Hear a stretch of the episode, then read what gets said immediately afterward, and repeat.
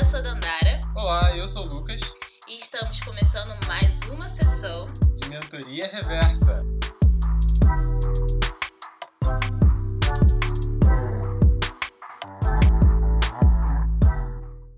Olá, pessoal! Espero que vocês estejam bem. Chegamos aqui a mais uma sessão de mentoria reversa e hoje a gente vai falar sobre um tema delicado que a gente nomeou de assédio em pele de feedback. Então a gente vai falar um pouquinho sobre quando esses feedbacks, eles na verdade são assédios morais e como já dizia Chorão, conheci o próprio lobo na pele de cordeiro. Então, o que a gente precisa pensar é como que a gente pode passar um feedback, né? Como que a gente pode reagir a isso? De que maneira esse feedback pode não se tornar uma situação completamente desconfortável, onde expõe, né, de maneira muito ruim a pessoa que está recebendo aquela crítica. Então, vamos lá. Para iniciar essa conversa, a gente pode começar esclarecendo o tema. O que, que é o feedback e o que ele significa para o jovem. Feedback que a gente também pode chamar, né, se a gente não quiser aqui usar uma expressão inglesa, uma crítica construtiva. Um retorno. Ou não. Pode ser também isso. É, sobre essa questão o que é o feedback, basicamente, ele é esse momento de você. Eu gosto muito quando ele é uma coisa que você passou por alguma experiência, por um trabalho que você teve que entregar. Seria aquela nota que os professores mandavam na época da escola. Tipo, você tirou 10 e vinha as considerações. Muito você bem, tirou 8. precisa melhorar. Muito bem, isso aqui poderia melhorar. Então, entra aquelas provas até que a gente vê na internet, né? De repente, o aluno fala assim: Eu sou muito burro, não sei fazer isso. Aí o professor risca e fala assim: Não, José, você só teve problemas sobre isso, mas a sua conta foi certa até tal, tal ponto. E a gente fica feliz de ver essas coisas, Uhum. é, mas também tem outras que não são muito felizes, mas a gente esquece.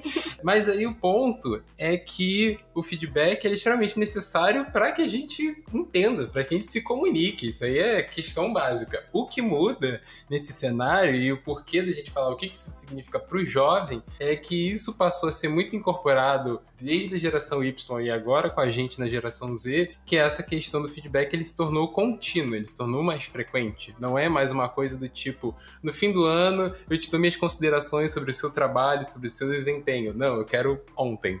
Exato, é basicamente isso. Até porque, é, até por conta desse novo modo, né, de, de relacionamento, não só em trabalho, mas em todas as nossas, nossas relações sociais. Se eu falo uma coisa, eu quero que você já me diga o que acontece. Se eu faço, por exemplo, um post no Instagram, eu já quero ali as curtidas, eu já quero comentários, eu já quero saber para eu poder já produzir outra coisa.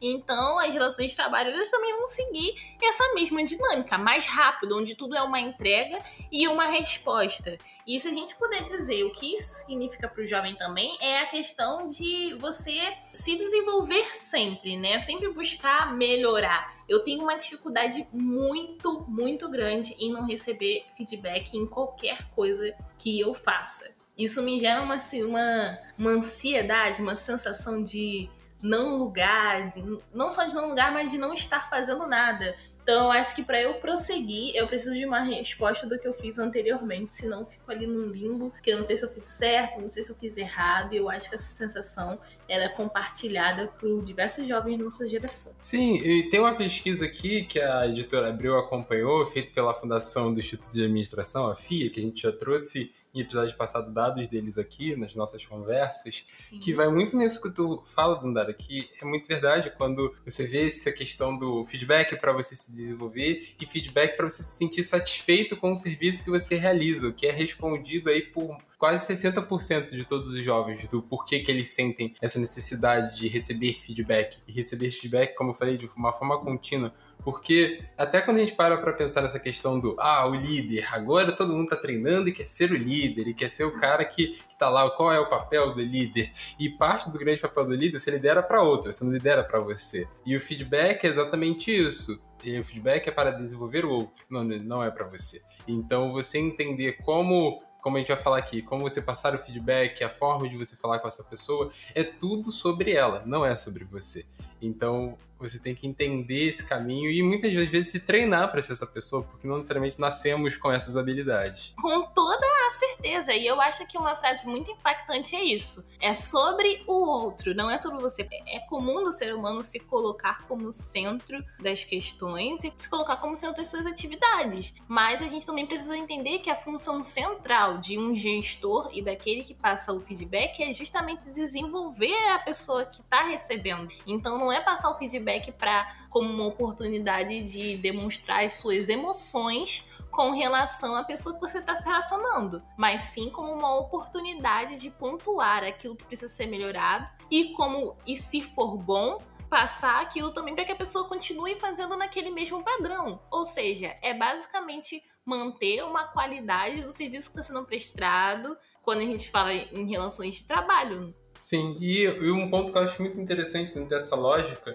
é que, por mais que dentro de um feedback de um líder, de um chefe, gestor, você possa receber a questão do tipo, dentro de um trabalho, o que que você fez que não o agradou, não entrou muito bem na forma dele trabalhar, que isso pode até acontecer, mas só que quando a gente para para botar ali numa balança, ele na verdade é muito mais sobre como que essa pessoa fez e que pontos há de melhorar no que ela já fez, no formato que ela melhor soube lidar, onde ela melhor teve ali êxito, do que de fato o que eu líder, o que eu gestor de fato gostaria que fosse, porque esse é o meu jeito. Então também é, vai muito nessa questão de troca, de você entender o outro para que você aperfeiçoe o que ele ainda não melhorou, mas não necessariamente o que, que você realmente gostaria que fosse. Uhum. Então, esse é o momento de você não ser emocionado dentro de uma conversa e você saber também não praticar uma comunicação violenta, que esse é um ponto muito a ser ressaltado, mas que para entrar mais a fundo nisso valeria um outro episódio. Exatamente. Vamos entrar agora no tópico onde a gente define um pouco sobre o que, que é o assédio moral e como a gente pode diferenciá-lo do feedback, pra gente não cair nessa armadilha, né, de quando o feedback é travestido de assédio moral. Então, vamos para vamos para uma definição assim, bem mais formal, trazida pela cartilha produzida pelo Tribunal Superior do Trabalho e o Conselho Superior da Justiça do Trabalho, né? A gente entendendo que o assédio moral é algo que é, ele deve ser penalizado sim e é passível de ações judiciais por aquele que sofre. Então, já que essa justiça é responsável, nós, nós trazer uma definição produzida por ela para até mesmo para que o, empregado possa entender a situação que ele está. Nesse sentido, para essas considerações, o assédio moral é a exposição de pessoas a situações humilhantes e constrangedoras no ambiente de trabalho, de forma repetitiva e prolongada no exercício de suas atividades. É uma conduta que traz danos à dignidade e à integridade do indivíduo, colocando a saúde em risco e prejudicando o ambiente de trabalho. O assédio moral é conceituado por especialistas como toda e qualquer conduta abusiva, manifestando-se por comportamentos, palavras, atos, gestos ou escritos que possam trazer danos à personalidade, à dignidade ou à integridade física e psíquica de uma pessoa, pondo em perigo seu emprego ou degradando o ambiente de trabalho. Interessante a gente pensar também que nessa definição trazida pelo Tribunal Superior do Trabalho, Conselho de Justiça Superior do Trabalho, é que ele traz alguns aspectos chaves, né, como danos à personalidade, à dignidade e os direitos da personalidade, eles são aqueles protegidos pelo artigo 5 da nossa Constituição Federal, né, que são os danos à imagem e integridade das pessoas.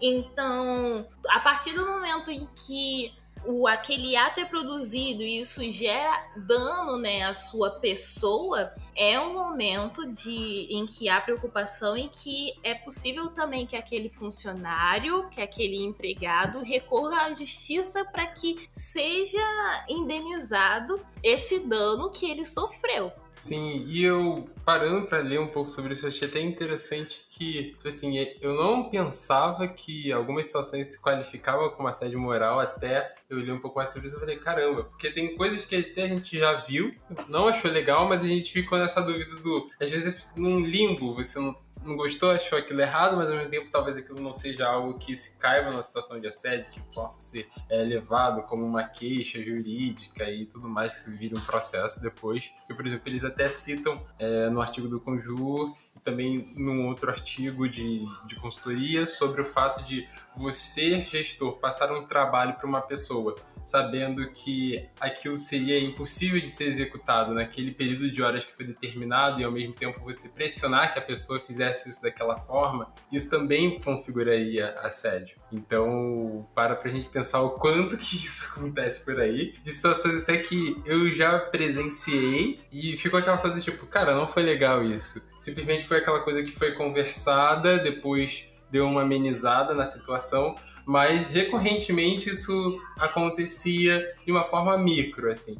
Claro, a pessoa não era humilhada em público por não ter conseguido ter êxito nesse ritmo de trabalho louco e não humano, mas isso depois, quando eu parei para ver se eu vi as camadas de ilegalidade que estão por detrás de tudo isso. É, camadas de ilegalidade é um termo que tá cunhado aqui no podcast. E eu, assim, se a gente puder trabalhar um pouco mais essa definição, eu e você, Lucas, a gente pode é, destrinchar um pouco esses critérios que configuram um assédio moral. Porque aqui na, na primeira frase ele diz que é uma exposição de, pessoas em situações humilhantes e constrangedoras, de forma repetitiva e prolongada, né, durante as suas atividades. Então a gente vê que a definição de assédio moral ela parte muito de do. Da... Peraí. Desculpem, ouvintes, a nossa host do podcast marcou um horário no coworking em que outras atividades já estavam ocorrendo. Do, do é, nosso, apaixonando o negócio. Então a gente vê que a definição de assédio moral ela parte muito do resultado de como a pessoa vai se sentir. Então ela é muito definida justamente por, pela pessoa que está recebendo aquele assédio muito mais do que para a pessoa que está fazendo, até porque é isso que vai medir, né? Se foi uma quem vai definir se foi uma situação humilhante, constrangedora, vai ser a pessoa que está recebendo a, aquele feedback. Então é importante também como a legislação colocou esse lugar da pessoa que está sendo atingida. Aí, de forma repetitiva e prolongada, né? Então, para além de uma grande situação em que a pessoa se sentiu muito mal, às vezes até, enfim, teve algum resultado de, de saúde mais grave, tem essa situação de, cara, toda hora seu chefe fica te mandando um trabalhinho em prazo pequeno. E isso gera uma situação de estresse muito grande em você, como no exemplo que você disse, né, Lucas?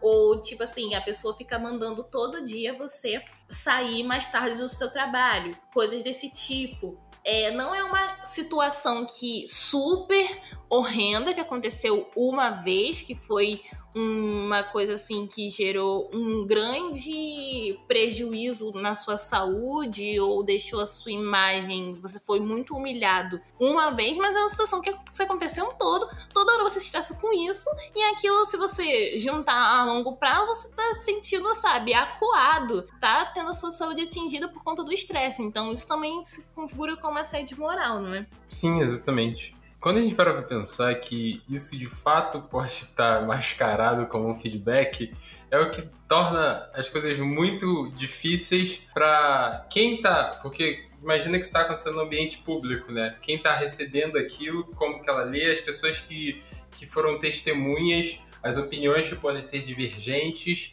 ainda mais com essa questão vindo dessa cultura do feedback, e as pessoas podem chegar com essa ideia de tipo assim, não, isso é para o seu crescimento. É Me lembro você... muito daquela sketch do Pedro Tony, você chegou a ver? Não. Foi muito engraçado, gente. Conte. Pedro Tony, sensacional. Ele tem um canal chamado Atormentado que é muito bom. Muito bom. E ele fez um videozinho que é o quê? Não receba críticas construtivas de quem nunca construiu nada.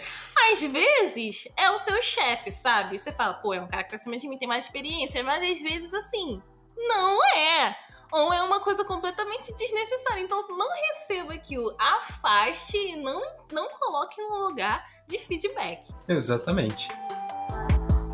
E isso nos faz agora ir para a próxima pergunta que a gente vem se questionando aqui. Se o cenário pode ser esse tão difícil, como devemos passar então esse feedback para as pessoas? Mas pode ficar tranquilos que o tio Lucas vai dar uma explicaçãozinha rapidinha aqui para vocês, pessoal. O que, que a gente pode pensar dentro dessa questão do, do, feedback, né? A gente já falou aqui que ele é muito mais sobre o outro do você, ele é algo feito pelo desenvolvimento, para o desenvolvimento. É assim como a nossa geração sente e é isso que a gente espera dos gestores, dos chefes que a gente vai ter. E acima de tudo isso, a gente tem que pensar as preparações para se chegar no momento do feedback primeiramente, a pessoa que vai falar, a pessoa que, nessa posição do, do, gestor, do líder, ele tem que preparar, ele tem que preparar bem o que, que ele vai falar, os pontos que ele vai querer tocar, tem que se preparar com antecedência, não é uma coisa do tipo, ah, na minha cabeça aqui vou falar com você. Tem coisas que aquela correria do dia a dia você dá um toque, um conselho, mas essa ideia do feedback mesmo, a gente sempre para hoje para pensar que é um momento que aquelas duas pessoas vão estar num lugar mais reservado entre elas e vão ter essa conversa. Então é algo que vai exigir ali uma separação de tempo para executar esse tipo de coisa. Não é tipo, ah, estagiário, faz uma fila aí, e aí eu vou chamando um por um e vai entrando aí 10 minutinhos, e aí eu vou falando o negócio. Não é como se fosse um processo seletivo que você tem uma entrevista que você tem que, que correr com, com as coisas. Então é um momento de você se preparar, definir um horário, um local e definir algumas regras se couber o momento que você vai falar, o momento que você vai passar alguma observação, o que, que vai ficar para um outro momento. E, e, também a forma de você iniciar essa conversa sugere-se que você, ao dar algum tipo de feedback negativo, ou como algumas pessoas gostam de chamar, não existe negativo, é só construtivo. Mas enfim, existe. É, é você destacar as qualidades desse funcionário para não ficar essa sensação de que você está tentando diminuir algo que ele já fez, que, você, que ele possa querer se colocar nessa posição de defensiva, de você falar algo mal, mas ele falar, ah, mas isso eu fiz bem, não fiz? Então começa sabendo enaltecer os pontos certos para que você chegue naquele lugar onde você quer falar de algo que precisa ser melhor feito, melhor executado. Então, isso é não só uma, uma regra para o feedback especificamente, mas é um princípio de, de comunicação não violenta básico também, né? Você saber construir em que pontos você quer chegar sem que você atinja com violência a sua comunicação com a outra pessoa. Ao mesmo tempo, cuidado com as coisas que você vai falar, por isso que a gente fala para você pensar antes de chegar no feedback. Assim, são coisas que às vezes a gente passa que a gente pergunta, se a pessoa olhasse pro espelho e tivesse repetido essas palavras, certas coisas poderiam não ter acontecido. Ah, isso me lembra tanta Super Não sei se vocês têm essa referência, mas quando tinha a Super Nani, que era um programa em que era uma mulher que ela entendia um pouco de psicologia, ela tinha uma expertise ali em educação infantil e aí ela ia educar crianças que estavam ali meio fora de controle porque os pais não sabiam é, ensinar as crianças a, por exemplo, falarem num tom mais baixo, não correrem pela casa, não serem crianças, né, muito agitadas ou muito violentas, coisas desse tipo, por conta de uma falha na educação, né? Então, é, a, não é que a Super ela ia só disciplinar as crianças, mas ela ia ensinar os pais a trazer uma educação que justamente não fosse violenta para aquelas crianças e que é, aquelas crianças né, pudessem né, viver em sociedade de maneira aceitável. Então, o que acontecia é que tinha sempre esse momento, assim, que a Super Nani trazia os atores, e aí botavam os pais, assim, e aí ela trazia os atores para falar pros pais as coisas que eles falam para as crianças. Tipo, é, tinha muito isso assim de colocar o mesmo cenário da casa e aí o pai, os pais dentro dessa casa e os atores vinham e representavam os pais. E aí começavam a chamar os pais: "Você é mal educado, você vai ficar de castigo, eu vou te bater" e não sei o quê. E aí os pais começavam a chorar porque eles começavam a sentir o efeito das palavras que eles passavam para as crianças neles. Então aí, ó, chefes, Vamos ter que chamar a Super Nani pra vocês. Não queremos. Não, mas é exatamente isso. É, é a comunicação violenta que vai acontecer em N outros cenários, assim. Mas eu adoro as referências desse podcast saem assim. As mais variadas de qualquer lugar, entendeu? e uma coisa importante também sobre isso é pensar que o feedback, ele pode ser esse feedback mais geral, né, sobre assim, sobre aspectos em geral do seu trabalho, como ele pode ser aquele feedback mais rápido. E aí é nesse momento que é exigido que o coordenador ou aquele que está numa posição hierárquica acima, ele tenha realmente uma expertise muito grande do que ele vai falar e, e um, um, treinamento muito maior, porque às vezes não tem esse tempo todo de você pensar no que você vai falar por conta da situação mesmo. Então, é necessário que exista esse momento de conversa e de análise com todos é, esses critérios que foram elencados pelo Lucas, mas a gente sabe que muitas vezes é, por exemplo, uma troca de e-mails, né? Você entregou o seu trabalho e aí depois o, o aquele seu chefe vai dizer o que ele achou. E é uma coisa rápida. Então, é interessante que nesse e-mail por exemplo, ou numa troca de mensagens é, por chat, pense, isso também seja refletido, né? Você não vai direto no que você não gostou, mas você, olha, seu trabalho foi bom nesses pontos, mas eu acho que isso aqui precisa melhorar. E sempre de maneira a não se fazer com que a pessoa se sinta completamente humilhada ou né, sem capacidade cognitiva. Ainda mais comunicando por escrito, que abre para interpretações. Isso, diversas. isso e esse é um ponto chave. Então, o trabalho no cuidado é, das palavras é muito importante, até porque eu passei por situações absurdas no sentido da pessoa dizer: ah, esse é o meu jeito mais grosseiro mesmo, mas eu faço isso que é para vocês se desenvolverem. Amada, que que é isso? Não, eu não quero ficar levando esporro todos os dias para achar que eu sou horrível e aí um dia eu entender que você fez isso por mim porque você queria ver o meu melhor. Não, tipo assim, isso aqui é o que? É, é filme de, de, de coach? Não é assim que funciona, não, querida. Porque, assim, a única coisa que vai acontecer é de eu não querer evitar de todas as maneiras trabalhar com aquela pessoa né? Porque se é uma equipe que eu vejo que todas as outras pessoas dão um feedback ok, e só aquela pessoa me dá um feedback horroroso, na verdade o problema não tá em mim, tá na pessoa que não sabe se comunicar. Então eu vou evitar trabalhar com aquela pessoa e isso gera um, um desgaste que é completamente desnecessário. É tipo, eu de repente fui escalada para entrar no Diabo Veste Prada 2, Exato. mas eu não me apliquei pra esse job. Eu não queria. Não, não, não, não mesmo. Então assim não me venha com essa querer travestir o seu assédio moral em pele de feedback amada, porque eu já sei diferenciar já. E aí a forma que eu faço para me proteger nesse sentido é evitar trabalhar com aquela pessoa, mas a gente sabe que isso também gera um desgaste muito grande. E aí, como é que fica?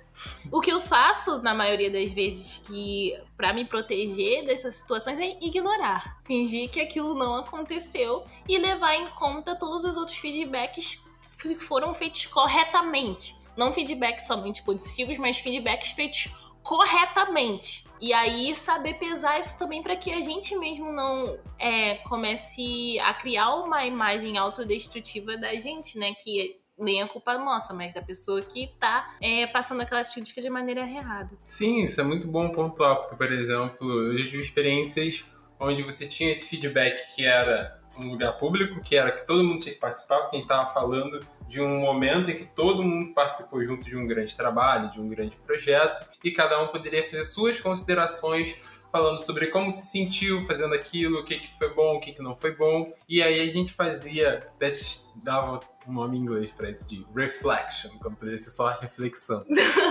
E, e aí, o ranço, meu Deus. Acontece, acontece. É o mundo de hoje, fazer o quê? Aí, depois a gente tinha momentos onde tinha esse feedback no formato que eu falei anteriormente aqui. Reservado, pensado antes do que ia ser passado, onde era muito mais um a um, você e o chefe, você e o gestor. E aí ele era muito mais focado para falar dos seus pontos específicos em questão de desenvolvimento e também te dar esse espaço para que você fale sobre o que, como que você está se sentindo aqui, para que o chefe pergunte também sobre ele, de como que a liderança dele está te afetando. Então isso também é esse espaço de abertura para os dois lados, também é um espaço de troca, mas você sabendo que ele é muito mais sobre o outro do que você mesmo.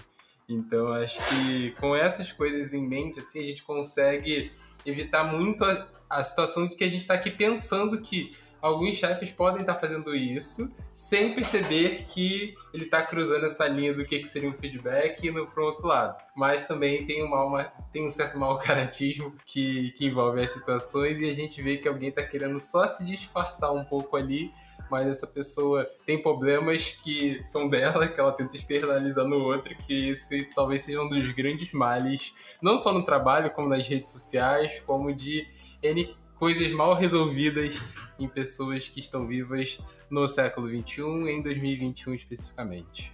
É, a minha, eu acho que uma grande conclusão sobre isso, não, não querendo simplificar o tema, é no sentido de, cara, se você não sabe gerir, então não se coloque nesse lugar de dar feedback para as pessoas.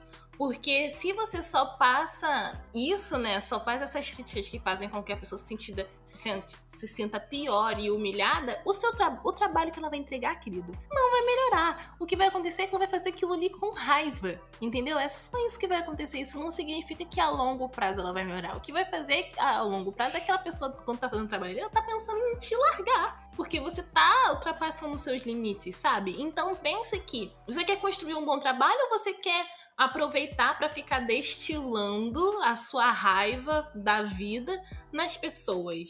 Porque não vai funcionar. Seu trabalho a pessoa não vai melhorar assim. Exatamente, acho que essa mensagem aí do Dandara é que fica aí pra gente guardar, talvez até em nossos corações, de mano, se você não sabe gerir, se você não sabe lidar com pessoas, você nem deveria estar nessa posição aí que você deveria gerir pessoas. Então, assim, não faz sentido você entrar na posição de gerir se você não sabe fazer o básico, que é você conseguir falar com as pessoas de uma forma em que elas não se sintam atacadas, não se sintam diminuídas, humilhadas. Então, acho que essa é a mensagem final que a gente deixa aqui nesse episódio. Beijo, galera. Até a próxima. Tchau, tchau. Até a próxima sessão.